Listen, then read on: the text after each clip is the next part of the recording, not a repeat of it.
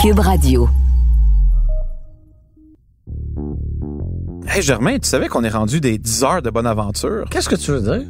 Ben, tu sais, comme avec les tarots et tout, là, on arrive à prédire l'avenir. Ouais, mais là, j'ai pas de carte devant moi. Pas besoin de carte parce que tu t'en rappelles peut-être, là, il y a quelques semaines, on a fait un épisode pour parler de la compagnie Fiat Chrysler qui, à défaut d'innover, d'offrir de nouvelles technologies et d'avancer la matière automobile, se concentrait plutôt sur prendre des gros moteurs et les mettre dans des voitures où ça allait peut-être pas. Ben, ça, je me rappelle. Parce que justement, on vient d'apprendre là, que c'est officiel. Jeep va mettre un V8 de 392 pouces cubes dans... Ça, ça en fait des pouces alignés, là. Ah, c'est vraiment bien des pouces, là, dans un Wrangler, ce qui se rapproche le plus d'une brouette moderne.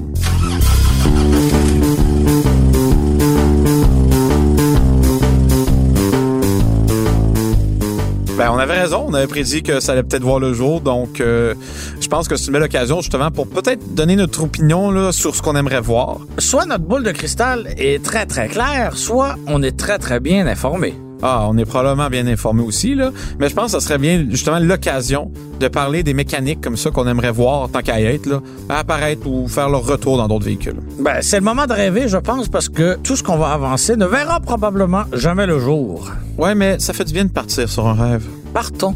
Et on part là-dessus. Et on part.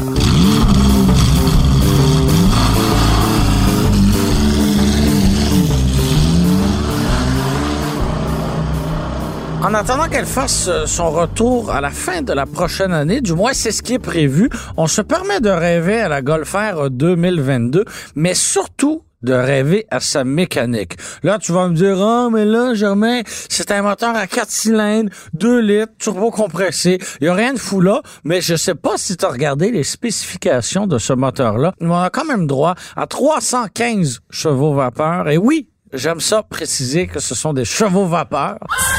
Ha ha ha! Euh, on a droit à 310 livres-pieds de couple et tout ça, c'est une nette amélioration par rapport au modèle de septième génération. On a droit à une 6 vitesses manuelle pour les puristes comme toi et moi et probablement comme les gens qui nous écoutent aussi. Et pour les autres, ben, il y a une boîte à double embrayage, 7 rapports. Tu vas me dire, OK, c'est beau, c'est beau, mais tu mets ça dans quoi, cette mécanique-là, dans tes rêves, Germain? Et à cette question que tu n'as pas posée, je réponds dans une Volkswagen... Euh, OK. Marc-André n'est pas parti à la salle de bain, là, il est encore là. C'est juste que je ne le laisse pas parler.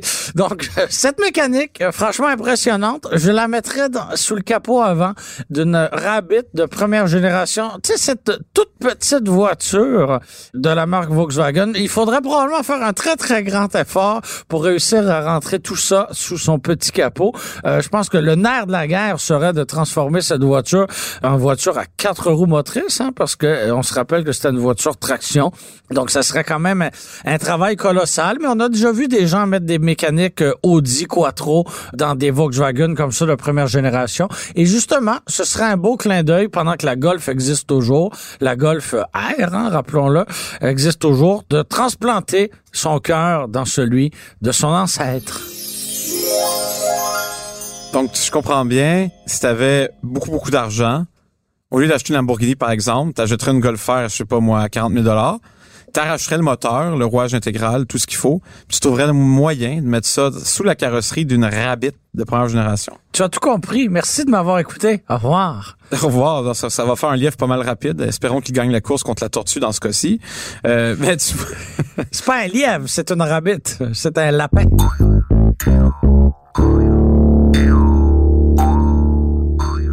Donc, toi, je comprends bien ce genre de choses-là, là, prendre des gros... Ça m'allume, t'as même pas idée. Mais, par exemple, bon, pour revenir sur le Wrangler, là, oui. tu sais, avec le V8 qui s'en Oui. vient, trouves-tu que c'est une bonne idée de mettre des grosses mécaniques de même? Parce Ben que écoute, est-ce que c'est- c'est une bonne idée? Je le sais pas. Mais une chose est certaine, c'est que sur le plan économique, je suis certain que ça va être un beau coup pour Jeep. Parce qu'un Wrangler, bon, il faut peut-être le spécifier. Le Wrangler à moteur V8, ça va être seulement dans la version allongée, là, la version à quatre Ouais. portes. Ça va être seulement dans la version Rubicon ou Rubicon. euh, si La version en route, entre guillemets. Oui, c'est ça. Et, et aussi la version la plus chère. Le Rubicon à moteur V6, ben, on parle de 70 000 dollars environ. Donc, euh, Ah oui, c'est cher déjà un Jeep. ra- rajoute un moteur V8 et voilà, tu as une machine à imprimer de l'argent euh, pour ses fabricants. Ben, tu vois. Et ça va se vendre, c'est sûr. Ouais, mais ton idée de mettre un 2 litres. euh, Ouais, mais ça, c'est une fantaisie personnelle. Ouais, mais je pense que ta fantaisie est plus réaliste que la fantaisie que FCA fait là. Mais là. non. Parce que moi, un Wrangler, à cause que c'est la voiture de madame, là, j'ai l'occasion de le conduire vraiment trop souvent à mon propre goût. T'as pas de véhicule d'essai, toi? Oui, j'en ai, mais j'en ai un exemple. La semaine dernière, j'avais un Kia C'est chaud, je vais délasser mes bottillons. Fait donc ainsi pour les gens à la maison qui euh, n'avaient pas besoin de cette information et comme ils nous voient pas, hein, ils l'auraient pas vu de toute façon. Donc merci de partager ça. De la semaine passée, j'avais un Kia Seltos. Pour ceux qui savent pas trop c'est quoi, disons que c'est comme C'est-tu le véhicule que quand tu le vois arriver de face en pleine nuit, tu dis Oh mon Dieu, c'est quoi cette barre LED Ah, en plein milieu de la route? Ah oui, c'est lui. C'est lettre en ta... c'est correct. Je trouve que c'est une belle attention. Non, c'est quétaine. Non, mais c'est un véhicule très On dirait anonyme. derrière de vieilles Pontiac Sunfire, mais en blanc au lieu d'être en rouge. Ouais, si on veut. Je pense qu'il y a un Coréen qui pleure en t'entendant, euh, Germain. Euh, le Kia Seltos, c'est littéralement quelqu'un qui aurait pris tous les ingrédients que ça prend pour faire un VUS, plan de guillemets, qu'ils auraient mis ensemble. Ça fait un véhicule qui est super compétent, mais qui n'a pas vraiment de personnalité. Donc, je conduisais ça, j'ai dû conduire le, le- le Wrangler de madame en fin de semaine dernière pour une raison ou une autre. Là. Et la première chose que j'ai remarqué en rentrant dans le Wrangler, Oui. c'est comment cette auto-là a de la personnalité. Tu sais, euh, j'ai conduit un véhicule super compétent, mais super drabe toute la semaine. Oui. J'arrive là-dedans, je ah, c'est tellement unique. T'embarques sur l'autoroute comme ah ça va tellement mal. Mon point c'est que tu vois, je pense que cette conversion là a une limite parce que un V8 comme ça qui peut être très difficile Ça à rajoute énormément de poids là, à l'avant. Là. Ça va faire un museau Ouais, très pesant. Là. cette voiture-là a une, une direction là, qui fonctionne comme ça fonctionnait il y a 50 ans, un Wrangler. Ouais. Euh, c'est super complexe pour rien. Il paraît que c'est très bon en route, là, mais dans la vie de tous les jours, je trouve que ça fait une conduite. Tu sais, on se bat constamment avec ce véhicule-là pour le garder en ligne droite. Mettre un gros moteur comme ça, avec autant de puissance, qui va envoyer ça au train arrière. 470 chevaux, 470 livres-pieds, c'est énorme là, Ben, pour, pour un Wrangler, oui. pour un véhicule qui a le centre de gravité à peu près à la... En, en fait, cette auto-là. Fais-moi une petite blague là, de, de centre de gravité, Philippe. Écoute, combien de fois de Mustang qui se plantent en sortant des expositions de voitures? Parce que cette voiture-là n'a pas de suspension? Imagine pas un Wrangler, là. J'espère de tout cœur que quand FCA va mettre ça sur la route, ben ils vont faire de quoi avec la suspension. J'espère que dans ton rêve fantaisiste là, de mettre un 2 litres trop puissant dans une Rabbit, tu vas t'attarder à la tenue de route parce que ça pourrait vraiment être cool, hein? Une Rabbit avec une mécanique Ben oui. moderne. Là.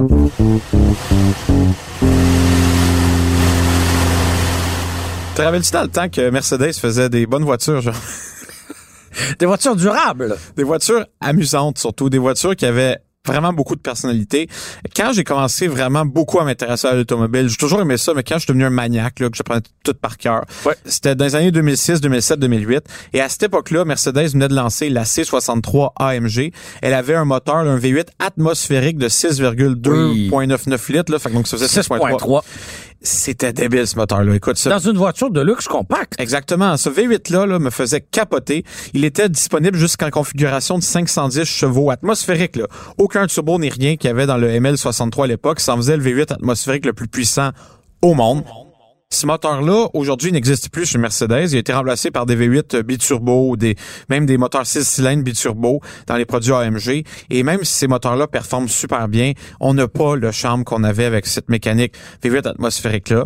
Au point où Parce que la turbocompression, finalement, vient un peu limiter la sonorité. C'est très différent, en fait, comme comportement. Tu sais, un moteur atmosphérique, c'est tellement linéaire comme performance, tandis qu'un turbo, même si on fait tout pour éliminer le, le lag, le délai le plus qu'on peut, c'est jamais la même chose. Tu vois, ce moteur V8-là, je l'apprécie même plus qu'on pourrait apprécier, par exemple, un V8 euh, atmosphérique GM qu'on retrouve encore dans un paquet de véhicules ou le V8 atmosphérique de Dodge qu'on va voir maintenant arriver dans le Wrangler. Ce V8-là, je trouvais qu'il y avait quelque chose d'unique, qu'il y avait une sonorité incroyable. Et moi, si j'avais un, un fantasme de riche comme toi, là, ça serait pas de prendre un 2 litres euh, sous-motorisé allemand Bon, de bon, Volkswagen. bon. Ça serait de prendre ces V8-là de Mercedes. Et mettre ça dans quoi? Une vieille pagode? Ça peut être dans n'importe quoi, honnêtement. Mais moi, personnellement, tu connais mon amour pour la Mercedes-Benz Ah, je 190. pensais que t'allais dire Buick Régal. non, je me régale Ah. pas beaucoup de, de cette voiture-là. Quelle blague de mauvais goût. Non, c'est une blague facile. Écoute, euh, je suis sûr que j'espère que les gens vont apprécier cette euh, tentative humoristique. Moi, tu connais mon amour pour la 190E, celle Ouais. qu'on surnommait la Baby Benz, l'ancêtre de la classe C. Ouais. Ben moi, son rêve, ça serait d'acheter cette voiture-là et de mettre un V8, ce V8-là en question. Ça serait Et de conserver l'apparence Ah, tout à fait, euh, ça de- serait ultra l'apparence voiture tranquille. là. Tu savais qu'il, en tout cas, il paraît que cette voiture-là, la 190E, il y a beaucoup de pilotes professionnels qui disent que ça a été, même si la voiture était super carrée, puis elle avait rien de voiture de course en apparence. C'était apparemment un des meilleurs. bien équilibré. Oui, apparemment c'était un des meilleurs châssis pour roue motrice arrière que jamais existé. Donc j'ose espérer qu'avec mon gros moteur, elle conserve certaines de ses qualités, même si j'ajouterais beaucoup de poids en avant. Ça, ça serait mon ultime fantasme là, de, de transposition de Et si j'étais Mercedes, je changerais. Merci de nous parler de tes fantasmes. Euh, On est de retour avec Louise Deschâtelet.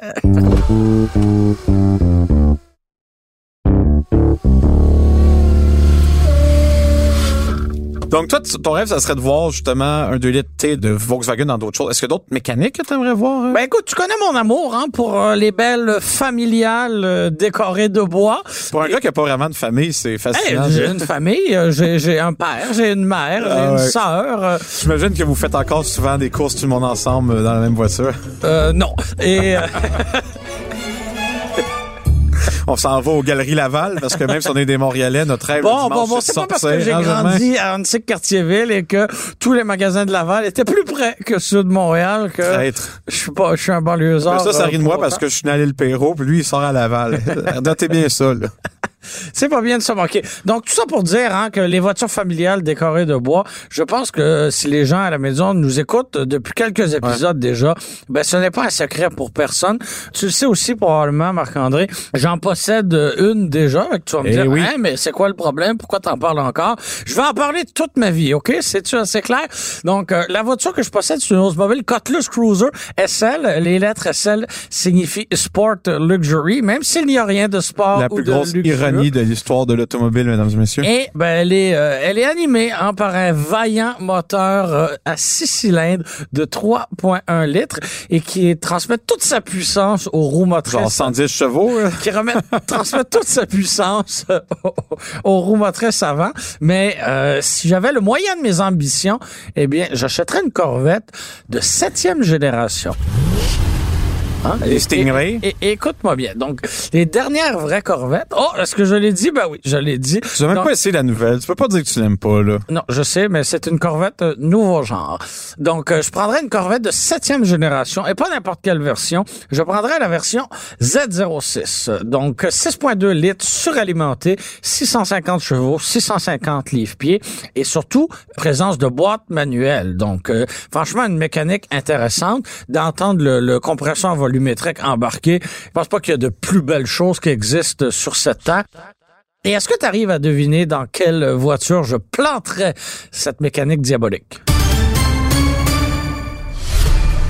Euh, c'est vraiment une bonne question. Une Chevrolet Caprice Estate, donc euh, la plus grosse familiale qui existait dans les années 90, parce qu'on se rappelle que chez Ford, hein, on, ne- on ne faisait plus de familiale, mais chez GM, on avait conservé la berline euh, pleine grandeur qui était transformée en familiale, et on avait la Caprice qui était déjà une voiture V8, déjà une voiture à roue motrice arrière, donc hein, ça, ça- en bon français, ça me semble Bolton, tout ça.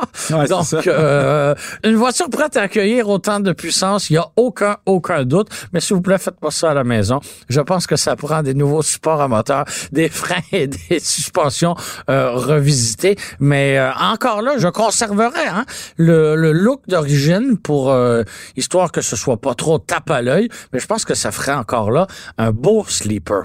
Ça, honnêtement, si tu arrives à te procurer un concours de hasard un, un- ce qu'on appelle un crate engine, c'est-à-dire un moteur qui a juste un moteur là, qui vient avec, et, et- et que tu mets ça dans une familiale comme ça, même si je suis pas le plus grand fan de familiale, je- Ouais. là, honnêtement, je devrais admettre que tu un méchant char cool. là. Oui, et ça devient finalement la voiture de parents pressés par excellence. La journée que je rencontre une demoiselle qui conduit une, une grosse familiale avec un moteur comme ça, Soit je fuis, soit je Ben- fuis, soit je la marie. Elle doit avoir des qualités euh, exceptionnelles. Mon prochain fantasme, Germain, te concerne, tu savais? Oh, euh, je pense que c'est euh, le moment pour moi de quitter. Malheureusement, non, t'es pris encore avec moi dans cette pièce euh, fermée euh, quelque temps. Venez m'aider, s'il vous plaît. Mais Je ne veux pas réaliser ces rêves. mon fantasme ne, con- ne concerne pas ta magnifique euh, carrosserie, mais plutôt euh, la carrosserie d'une voiture que tu as déjà nommée. Parce que moi, tu vois, J'aime pas ça, les devinettes, là. tu parlais de la, la Golf, tu sais. Oui! Moi, je suis très nostalgique des petites voitures à ion qui avaient des gros moteurs, les bombinettes qu'on appelait les Pocket Rocket, exemple. Tu sais, à l'époque, on avait comme par Les exemple une. Civic SCR qui vendait ici, Ouais. qui à l'époque était relativement rapide, ou les Focus ST, Focus RS, euh, même la Fiesta ST, euh, toutes ces petites voitures à ion-là, comme le Mazda Speed 3, me manquent. Et là, en ce moment, à part, par exemple, la, la Golf GTI, il en reste plus beaucoup. Cela dit, je ne suis pas le plus grand fan du monde du 2 litres atmosphérique que Volkswagen nous vend. Là, tu parlais du 2 litres Bon, qu'ils mettent bon, dans la. Golf R. Genre, tu sais, la Golf c'est une voiture que j'adore conduire. Puis Mais, je- sais pas, j'aime pas la, manière que le moteur livre la puissance. Je le trouve trop euh, civilisé, trop restreint.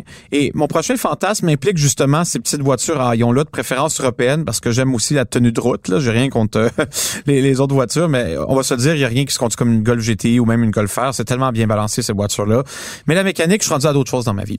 Et, et j'aimerais remplacer les mécaniques Volkswagen par une c'est mécanique. ça qui arrive quand on déménage à Candiac, quand on arrive ailleurs dans notre vie. Ça, Germain, c'est confidentiel, mon lieu de résidence. Hey, c'est une municipalité Oui, oui, je de sais. 50 000 personnes. Bonne chance de me trouver dans les quelques rues hein, qui composent cette petite bourgade sympathique que son Costco.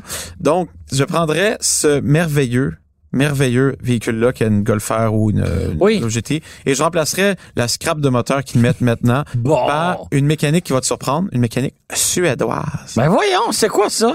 Les gens l'ignorent, mais Volvo a déjà fait des moteurs intéressants. Et- Donc là, tu prendrais une mécanique de Volvo et tu mettrais ça sous le capot d'une Golf Golf R, oui, exactement. Et, et en fait, c'est une mécanique en tant que telle est même pas plus puissante que celle que j'enlèverais. Elle est équivalente en fait. Tu savais peut-être, les gens le, le savent peut-être, mais c'est pas une mécanique qui a été très publicisée.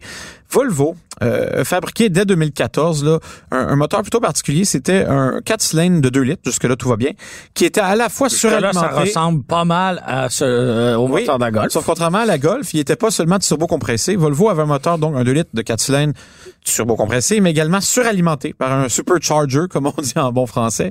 Et les deux travaillent en même temps, ce qui fait qu'on a à la fois l'expérience d'une conduite suralimentée qui donne beaucoup de coupe, beaucoup d'accélération à bas régime, et le turbo qui embarquait à haut régime. Le résultat, c'était une conduite qui était vraiment mais vraiment intéressante. La puissance, c'est pas tout, c'est la manière dont la puissance est délivrée, la manière qu'on la ressent. C'est ça qui est intéressant. Si on prend par exemple une Infiniti Q50 Red Sport, c'est ça son gros problème.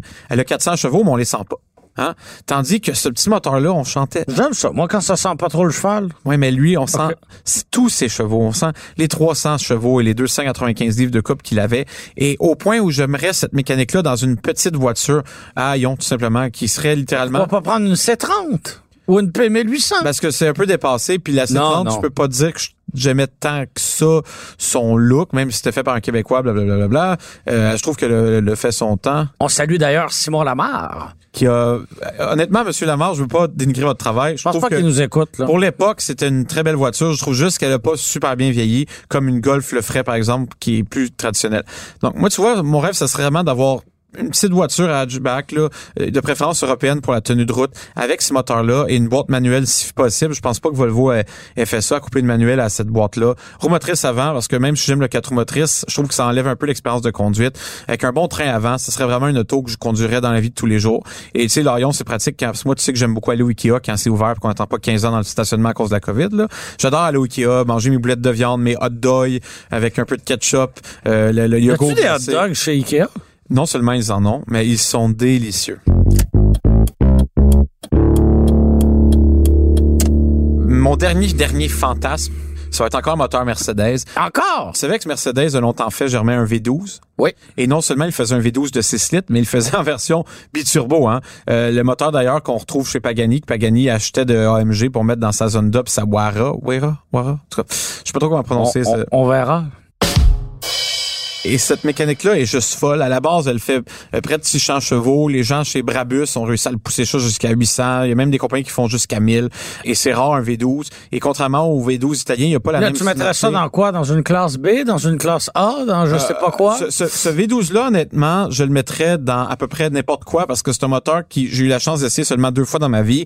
Et c'est tellement un moteur qui peut être méchant si on sait comment l'utiliser puis comment le, le programmer. C'est toujours une question de programmation, un moteur, euh, Ouais. à l'époque où on vit.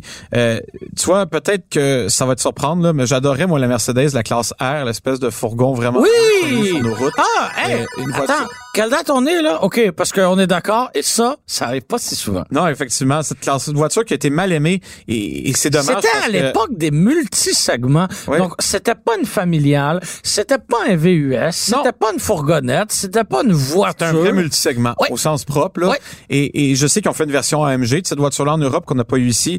Mais moi, j'aurais poussé le cran plus loin. J'achèterais ça. euh, ça serait, je le laisserais là. On- il y aurait l'air d'un 350 de base là, et je mettrais un gros V12 de 800 chevaux là-dedans. J'aime ta folie. Ah, ça, c'est une vraie folie. Si, si les de Mercedes m'écoutent, faites des choses comme ça. Oubliez Dodge, Chrysler, là, qui mettent des V8 dans des voitures. Répète-le, répète-le en allemand, puis euh, Euh, mon Dieu. Ich bin Mercedes. Non, que- Auf Wiedersehen. non bleu. Hey, Germain. Marc-André? Notre réalisateur qui nous écoute habituellement sans broncher, là, nous pose une question. Ouais. Il se demande, est-ce que nos fabulations ont des chances de, de, de se réaliser? Est-ce que c'est concret ce qu'on dit? Ben, dans le cas qui me concerne, euh, absolument pas, parce que les deux voitures qui recevraient ces deux mécaniques-là dans mes, mes rêves les plus fous, ben, n'existent plus depuis quelques décennies déjà. Même chose pour moi. Euh, non seulement j'aime bien les... Je parle de mettre des moteurs qui sont en voie de disparition ou qui ont complètement disparu à cause de l'avènement de la voiture électrique et je les mettrais dans, dans plusieurs cas dans des voitures qui ne se vendent plus. Cela dit, ça me surprendrait pas dans le futur de voir certains préparateurs euh, réussir à faire le coup. Cela dit, ce qu'on risque de voir, et ça sera peut-être le sujet d'un podcast euh, futur, c'est des conversions vers l'électrique. Ça, on va le voir de plus en plus. Des gens vont prendre des moteurs électriques qui vont être de plus en plus disponibles et les mettre dans des vieilles voitures, histoire d'avoir la belle carrosserie, mais une mécanique très moderne. Mais ça, c'est peut-être un sujet pour un autre jour. Toujours le mot sage pour la fin, Marc-André. Merci d'avoir été des nôtres. C'était Marc-André Gauthier et moi-même, Germain Goyer, à l'animation. C'était Philippe Séguin à la réalisation, au montage et à la musique. C'était une production Cube Radio.